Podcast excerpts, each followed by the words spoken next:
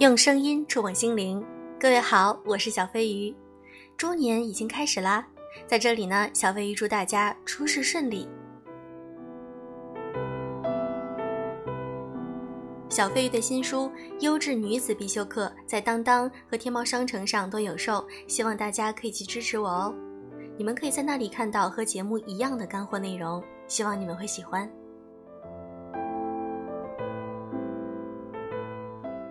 今天呢，我们来聊一聊套路。前不久看到一个话题：为什么女生一眼就能够看出绿茶，而男生却看不出？对于这个话题，我咨询过很多身边的直男朋友。其实，在我们现代被套路横行过的这个时代，大部分男生都是能看出来的，只是看破不说破罢了。今天我们一起来分享这篇文章：一眼识破心机婊指南。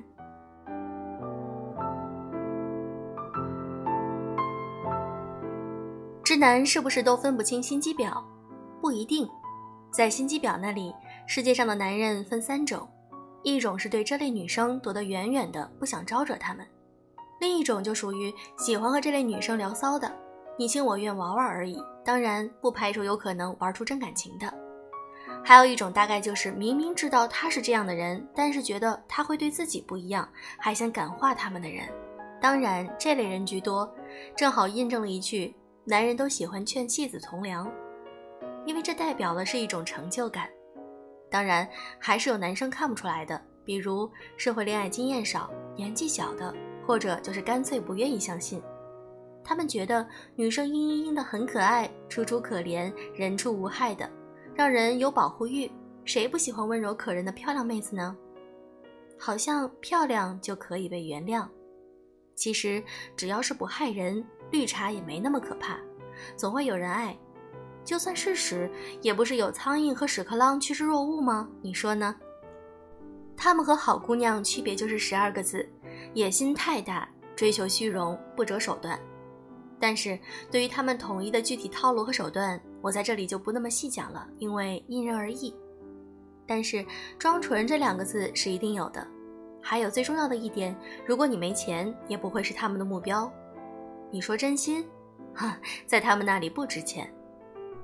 记得很多很多年前认识了一个姑娘小维，算是个厉害的角色。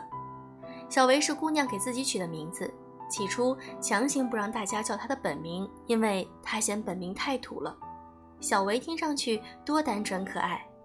小维的长相中上，但是很会打扮自己。靠着包装出来的八分姿色，小维一直在结交上层朋友的路上摸爬滚打。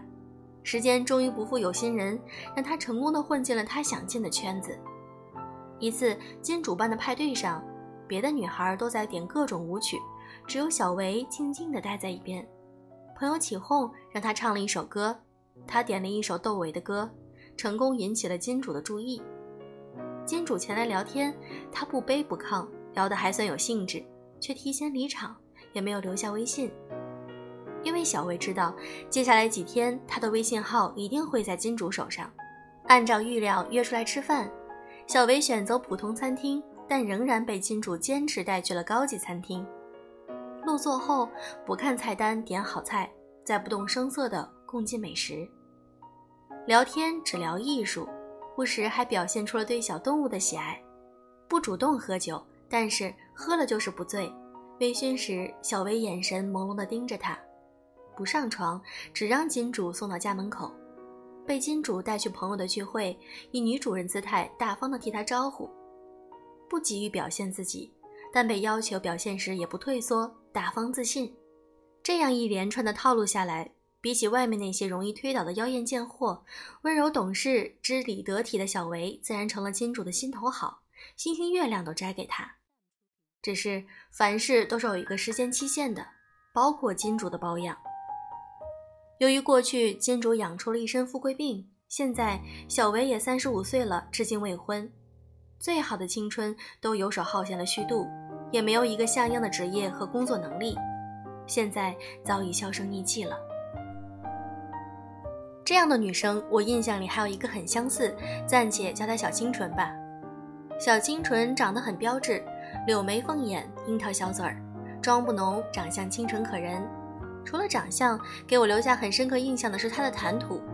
小清纯和人说话是会兜圈子的，但态度却很诚恳，不拿不端，表现出的世故刚刚好，丝毫不会让人反感。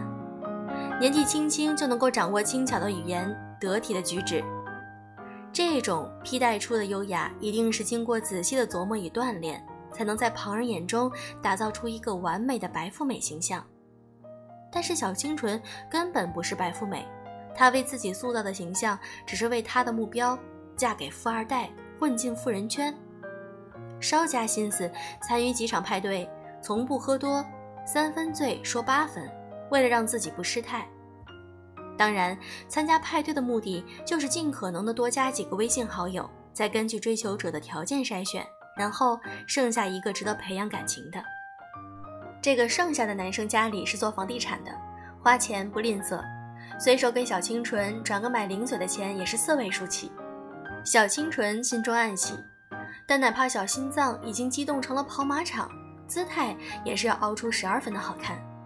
他小心地把握着两人之间的距离，微信总是隔一会儿再回，邀约也是隔三差五的拒绝，直到男生说遍了甜言蜜语，送够了化妆品、包包后。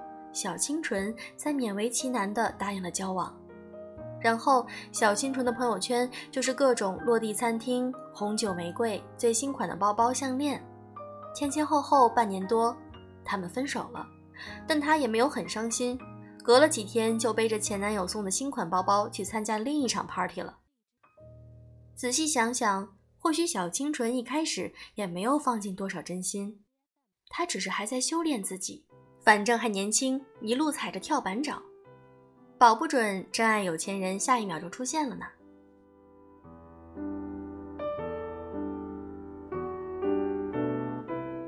这就是套路满满的人生。有人羡慕地说，会套路的人就像开了挂一样，随时可能飞上了枝头。还有些姑娘会说，不就是靠着攀附男人上位吗？心机婊。而有些好姑娘似乎只能哀叹。怎么有钱人都不长眼呢？你要是也在哀叹，或者还在琢磨刚才的套路，那我再给你说一个事儿。朋友蓝姑娘前年搬去杭州了，网红产业链聚集地。趁着网红经济还在增长阶段，蓝姑娘当机立断，孤身进去分一杯羹。短短一年多的时间，个人社交账号粉丝破百万，淘宝店上新分的两个单销量破千。而加盟公司不一样。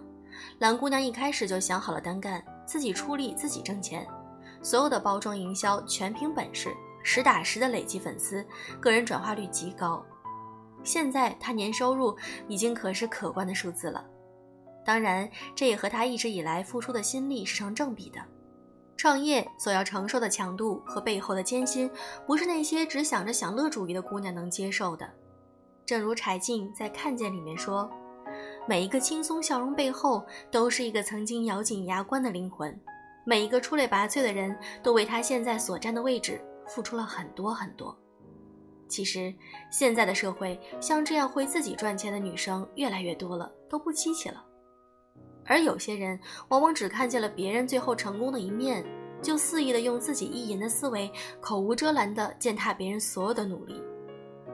你看他那么多名牌，最近肯定又傍上了哪个金主了吧？你花钱怎么那么大手大脚？你男朋友一定很有钱吧？你朋友圈那么高大上，我都不敢请你吃饭了。你得不到，就别用自己的眼光去定位所有人。每当有些人看见例如这样的评论：“面包我可以自己买，真爱只要给爱就可以了，不用每天想着嫁给富二代，我自己就是富一代”的时候，心里都在戳：装什么逼呀？还不是你的金主牛逼吗？我跟你说上面的这个例子，是想告诉你，幸福的方式其实有很多，只要确定你走的路让你有成就感，就不能说这条路是错的。你不能总以自己的眼界和思维去肆意的评价别人，也许别人背后的辛酸你并不知道。别人开了挂的人生再牛，也是别人的，酸甜苦辣自在其中，没什么好羡慕。而你有你的生活，你的柴米油盐，你的诗酒花茶。你不用套路别人，也不用苦心创业，只要每天醒来看一眼阳光，喝一杯温水，化一个美美的妆，给镜子里的自己一个大大的微笑，然后去上班，去认真生活，去谈属于你的小确幸的恋爱，踏踏实实的从新手村开始练级，何尝不是另一个好的选择？纪伯伦说：“你的日常生活就是你的殿宇，你的宗教。”我不希望你走的最长的路是别人的套路，与其在套路中成长，不同的男人之间的周旋，不如多花些时间提升自己，即使不大富大贵，却也能活得有血有肉。这样的人生才是没有白活一场的。当然，大家嘴里所讨厌的绿茶婊，最怕的就是长久相处，因为是狐狸总会露出尾巴。现在都二零一九年了，男人可精着呢。可不像当初那样都是傻子了。好了，今天的这篇文章你们有什么感触呢？如果你身边有这样的绿茶或者心机婊，你会怎样处理和他之间的关系呢？请把你们的想法写在评论区，每一条我都会认真看哦。小飞鱼在这里祝大家晚安喽。